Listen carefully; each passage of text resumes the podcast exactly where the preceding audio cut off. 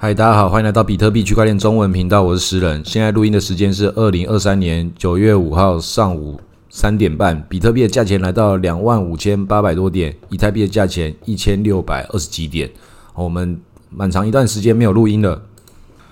但是中间发生了什么事情，就只有一个比较事情比较有趣一点，就是灰度跟 SEC 之间的诉讼。美国的法院裁定 SEC 必须要给他一个合理的解释。不然的话，就是你不可以去拒绝人家这个 ETF 的通过。消息一宣布之后，马上就大涨了一千多点，直接冲到两万八千多。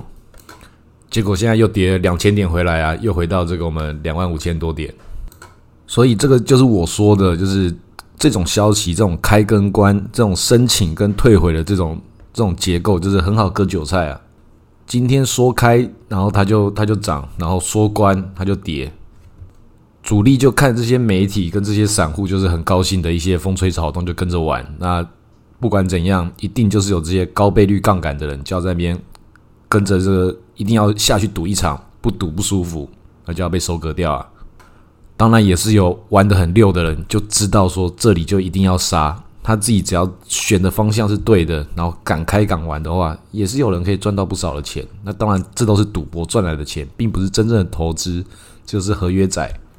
因为空间被做出来了，两万五到这个三万之间，这个上下五千点也都是感觉是一个很合理的一个变动。长期来说都不算什么，但短期之中大家就很有感觉。当然，这个有感觉也是对合约仔有感觉而已，对真正在做一些比较长期投资的朋友。或是圈外的人，这就是你的币圈里面自己就是证明你们这些投机仔，就是风吹草动就拉一下爽一下，然后掰了就算了，然后你们的消息、你们的新闻其实一点都不重要。事实上还是很重要啦，只是这些确实都是表象，要看到更底层的，就是现在其实很多的这些币在交易所之中的存量已经越来越少了。刚刚前面讲这些这些政府机关跟这些机构他们要搞的事情。是不是要跟着消息一起做，还是主力就这么优秀，会抓准这些机会去配合这些消息？很明显，他们不可能不配合嘛，因为现在就是操作实在太容易了，那个流通率已经很差，只要一点点的钱就可以让比特币涨上去，一点点的钱就可以把它砸下来。这样玩的话，就会只剩下合约仔跟主力之间的博弈而已。那接下来可能会走到一个局面，就是二零一七年、二零一八年有一段时间，这个行情都在走新普升。什么叫新普升呢？就是一根上去，然后抖抖抖，然后就一根下来，又回到原点。那为什么讲新普森？就是新普森家庭里面那个叫霸子的那个小朋友，他头发就是一根长长的，他整个头很大，然后到到他头发上面的时候，就是像那个锯齿状的，就跟我们的行情跟我们的线图一样。所以它那个画法其实其实并不是这么单纯的，就是上去跟下来，它有上去之后再上去，然后下来之后再下来。但是总归而言，在每个小时段跟每个大时段，它就会画不一样的大门跟小门。因为很多的玩家也会发现这样的规律。你知道现在涨了一千点，那接下来画这个门，它是不是就要再跌回一千点呢？诶，不一定哦，它可能再涨一千点上去给你看。然后又跌回一千点，那下一次是涨还是跌呢？有可能下次又再又跌回一千点，跌回前两波那个样子。但这也只是一个其中一个套路而已。它整组套路有一段时间那个画出来，涨的这个一整个月，又在跌了一整个月，中间这个逻辑上跟下的的那个画图就是很对称啊。就主力就告诉你，我就是在玩你。对他来说，他要涨要跌的原因就决决定于在于你空单开的多，我就我就换个方向，然后多单开的多就换个方向。最终的这些所有的逻辑都还是要回到，就是要怎么上去，怎么下来，回到原来的样子。最好这一段时间就是平平淡淡的度过，但是韭菜还是收割得到。跟真正比特币的什么大未来啊都没有关系，因为这段时间日子就是还是要过的。这些合约仔他们也不知道去哪里去，也没办法去上班，也没办法去做什么。但是我就先来赌嘛，赌到了就就可以又几天的好日子啊。赌输的话继续吃泡面。那如果你不是合约仔的话，你现在可以玩的事情就是就也没什么可以玩了，就把这个现货抱着，也不要想说是我要抄底抄到一个某个最底。这个抄底抄最底的这个方法并不是这么的可靠。你只要知道现在是相对低点，现在就是多少要买一点，那它是不是很有可能会继续往下？有可能现在这个刚刚讲这个辛普森的逻辑，可能要砸回到那个一万五千多点啊，这个熊市前面的最低点那个时候啊。但是它是会怎么样的过程到那一段，这个我们又不知道，或者它又会涨上去到这个三万多点、四万点，这中间的过程是怎么达到的，这也不知道，因为这个空间已经被制造出来了。就是最高六万九千多点，最低的时候一万五千多点，中间局部的时候是四万多点、五万多点。那这样子还有谁可以去评断这个短期之内的涨幅跟跌幅？所有人都知道，比特币就是要一路上涨到这个下一段牛市，但中间的最低点，中间这个过程就是熊市最难熬的，所以就也没有什么好熬的。只要你还是继续上班，继续白天工作，晚上念书，假日批判，那你赚到那些钱就是。到哪个点位了？还多少买一点？有什么样的刺激的消息出来的时候，看一下人家在干什么，他们怎么样的表演？要像一个大户一样思考，像这些主力，像这些机构一样，他们才不管这个两万点买到还是这个一万五买到，对他们来讲，这中间的五千点对你来讲有差，对他们来讲是没有差的。他们也不可能都买到最低点，他们的量体这么大，所以不可能所有的钱都买在同一个地方，都是分散的。那对你来讲，你也是一个大户啊。那你要这样的思考的方式，分散买啊，他可以有那么多资金这样分散的去做一个策略，那一样嘛。人家有一个标准答案在那边做，那你也是标准答案的在这个地方慢慢跟他玩。这样的话，就是整个事情就是很简单、很容易，但是也很无聊。所以不妨碍我们去看一下其他地方发生了什么好笑的八卦。像是那个几个小时之前，Vitalik 把他的 MakerDAO 的这个代币全部把它卖掉，就是我们前面两集讲说他有那个有那个利息可以一年八趴，那现在这个东西它也是一个调控的，但总之我是对他那个机制并不是那么认同。那 Vitalik 可能也不认同，不知道他卖掉原因是什么。那现在媒体是讲说，因为那个 Maker 道的那个。创办人讲说，因为他们想要往这个 Solana 那边移动，那可能是这个原因。总之，就是他们所讲这些去中心化金融，其实没有大家想的这么去中心化。没科到应该他自己有他一些内部的问题，或是他外部的问题。因为不只是我们币圈里面会出问题，他用那个什么实体资产抵押的这个路数，这个逻辑，在外面的那些实体资产。也有它产生这些什么债券违约啊的各种的，然后又影响回来，所以总之这个系统是变得更复杂了，变得更乱了。哪个地方出了包，都会去蔓延到其他地方来。那比塔利克他怎么想的，或是那个 maker 到创办人怎么想的，这个我们没办法去猜测。但总之就是出问题嘛。那往 Solana 这边移动，我也是觉得蛮瞎的，因为 Solana 就大家都知道它是很烂的一个烂币。那我讲很烂，也不是随便在乱骂而已。FTS 就是它 FTS 那个爆炸头弄出来的嘛。那只是他把它讲的好像是哦分得很开，实际上 Solana 上面一开始有一大堆那些所谓的 DeFi，还不是都是爆炸头用大价钱，然后把所有的头矿挖一轮，挖完之后再去到货，永远就是这样子玩。然后玩到最后出了包，一波就烂在这里，而且 Solana 的那个它的代币总量上限，竟然是在 FTS 的那个他们这几个核心人员，就是你可以去改动它，诶，它改动并不是像比特币一样，就是还要这个整个社群在这个代码矿工都要去支持你的这个做法，它才有办法去做调整。它没有啊，它都没有什么挖矿的逻辑，就是大家自己就把这个币，然后去抵押在一个什么样的节点。那其实以太坊现在也是一样。那以太坊它看起来至少在这个去中心化这个表层的这个外衣还是存在的，Solana 是完全没有的。所以事情还是有这个严重程度的区分。以太坊就是比 Solana 或者其他讲说这些以太坊杀手的公链都还要更好。那它有没有它的问题？它一样是跟着既得利益者，跟着这个传统金融的这些腐败一起在玩。那对我来说，我还是会就觉得它是一个不错的投资标的的原因，是因为那个这些人，这些他们知道自己在干什么。所谓的知道自己在干什么，就是事情往下推动，但中间自己可以得利的地方，他们也是不会错过。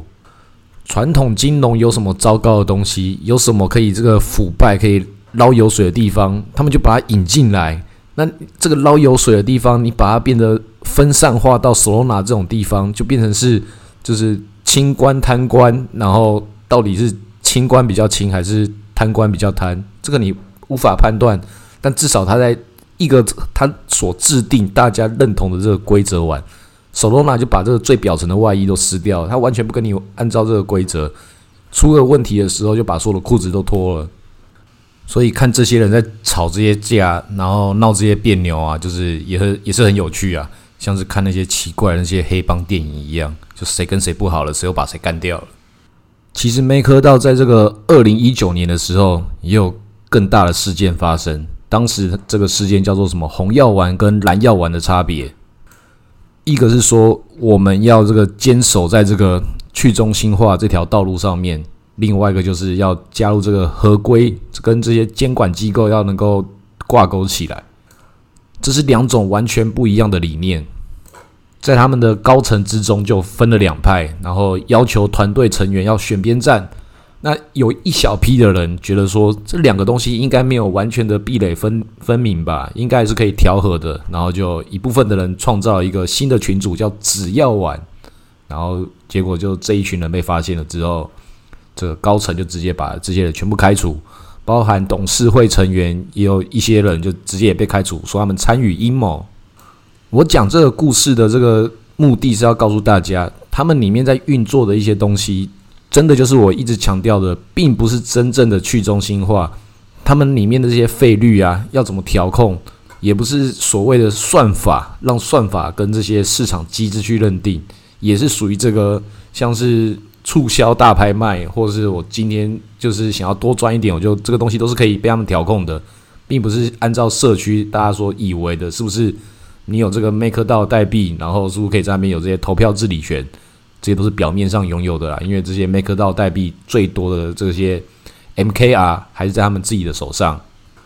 只是多了一个可以在二级市场有这个价格波动，在那边跑来跑去，然后他们就可以慢慢抛货。看起来也像是股票啦，看起来好像也有治理的功能，那实际上它一点用处都没有。这些 DeFi，他们就连到这个最底层的地方，也是只是扮演了这个传统金融有一些角色，但是并并没有大家所想象的，它会一种自然运作的这种过程。外面会发生那些问题，在这里也同样会发生，然后这里也有自己的问题，并不是真正的这么干净。当然，我相信它之后还是会越来越好，越来越完整。那我讲的是指这个去中心化金融，并不是单纯指 Make 到这个项目，因为他们现在看起来就是要一路往这个中心化的这个路线前进。但是不代表不能投资啦，因为所有的事情都是一样，不会有什么事情是真正的去中心化的。它只去中心化也只是一种一种技术上的一种工具而已。只是你要去评估这个事情的时候，就要把以前那种幻想。把它移除，就要把它当做一个比较客观的，它有它的技术的那一个层面，但同时有着跟传统金融一样的那些层面都有，有些有法规去保护，有些没有，有些有智能合约去保护，但保护到多少，都可能要我们要更了解之后，你下的判断才会更合理客观。那其实这些小币要怎么投资，其实你也不用去想这些有的没有的这些技术啊，或他们什么治理，就熊市的时候再慢慢买。然后牛市的时候，他们会炒作起来，然后把它卖掉，换成比特币。这讲起来最暴利，我这些年的经验看起来就是如此。中间你观察他们中间的纷纷扰扰，都是只是要知道他们的套路是怎么形成的，有哪些玩法。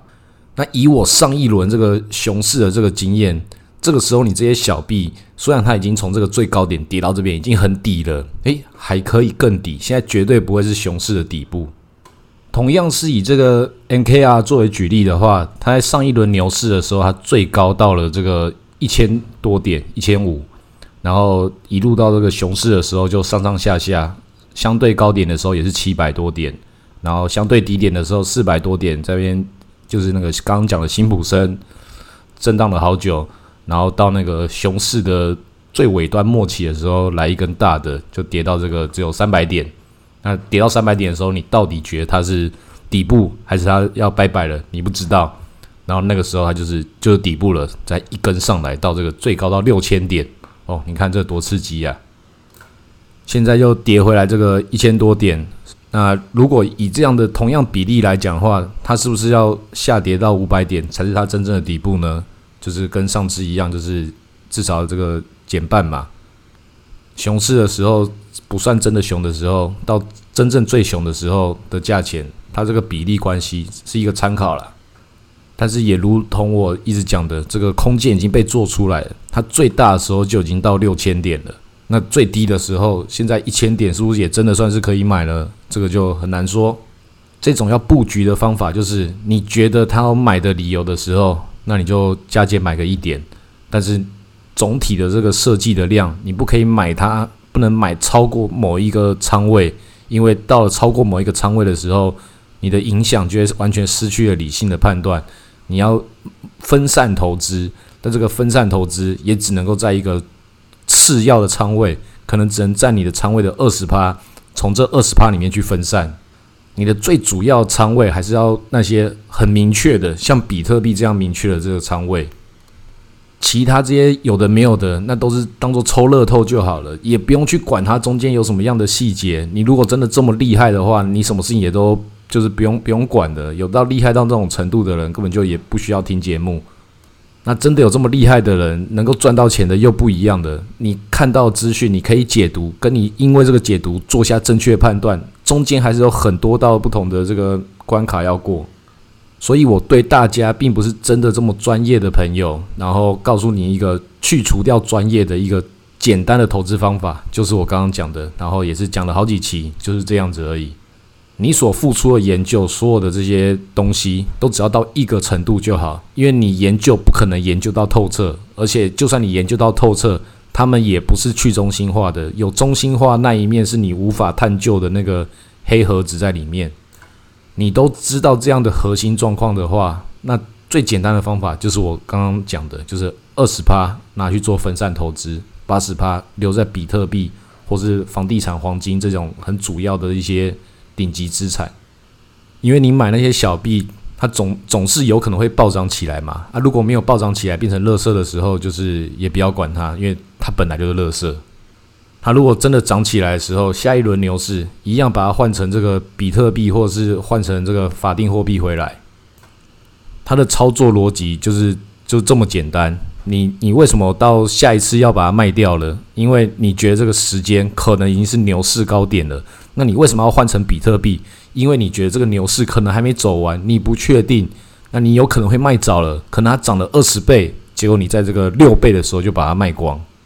那这样也不亏啊。反正总之这个逻辑，这些小币你去做出这些分散投资的时候，它也是一个你判断这个市场这个情绪的其中一种一种感觉，因为你参与了其中。最好的方式，你还去使用它，使用它里面的去中心化这些治理机制。他的那些借贷啊、抵押这些东西，你越使用越了解。当然，你要去玩到这么深的时候，资金量体也要够大。那资金量体够大，也代表铺险程度也也很大。那这就是你的取舍。那些大户他们铺险那么多，拿那么多法币，拿那么多以太币去这些去中心化平台里面去抵押，他们得到的代价跟好处是什么？就是拿到刚刚讲的这些，你花钱去买那些小币。对他们来讲，他们是用挖出来的，挖出来以后，再用自己的以太币或是法定货币去把它砸起来，再把它买上去。买上去之后，再看到这些散户觉得哇，去中心化自己金融好厉害哦，好几亿美金在里面去搞这些抵押借贷，这东西这个治理治理模式很棒，然后就去买了小币之后，然后在牛市高点的时候就被套牢。这个套路这个故事，大家复习一下这个考古题。在这次熊市的时候，可以开始思考，接下来到这个比特币下一次减半这段时间，还有大概好几个月吧。这好几个月，你可以慢慢的思考那个低点会在哪里，然后也不要想着一定要买到低点，也不要想着看这个刚刚这个 MKR 这个举例的这个项目，从这个三百然后一路暴涨到这个六千，看起来很诱人啊。那下次会不会是他，或是其他人？这个你很难判断。但是抽乐透就这样，你不用管你有没有判断正确，也不会因为你就是买中的就代表说你多厉害。这段时间就先研究，包含这个老牌的或是其他新的这些都先去看一轮。看完之后，它总是会有遇到那个低点的时候，那个低点的时候就可以慢慢布局。然后不要不要很上头，一次买太多，因为大部分的小币，你现在看到低点的，有可能就是因为它很烂，已经烂到底了，就是已就是要拜拜了。像上次的 EOS 一样，就它没有涨回来过啊。那然后接下来的这些这一轮新的 Solana 会不会涨回来？我相信它是不会。这些比特币在搞这些什么 ETF 啊，这些戏嘛，还有的演呐。等这些都演完之后，它才会真正的就是下一轮我们该思考该怎么进行的一个时机点。好，今天录到这里，谢谢大家。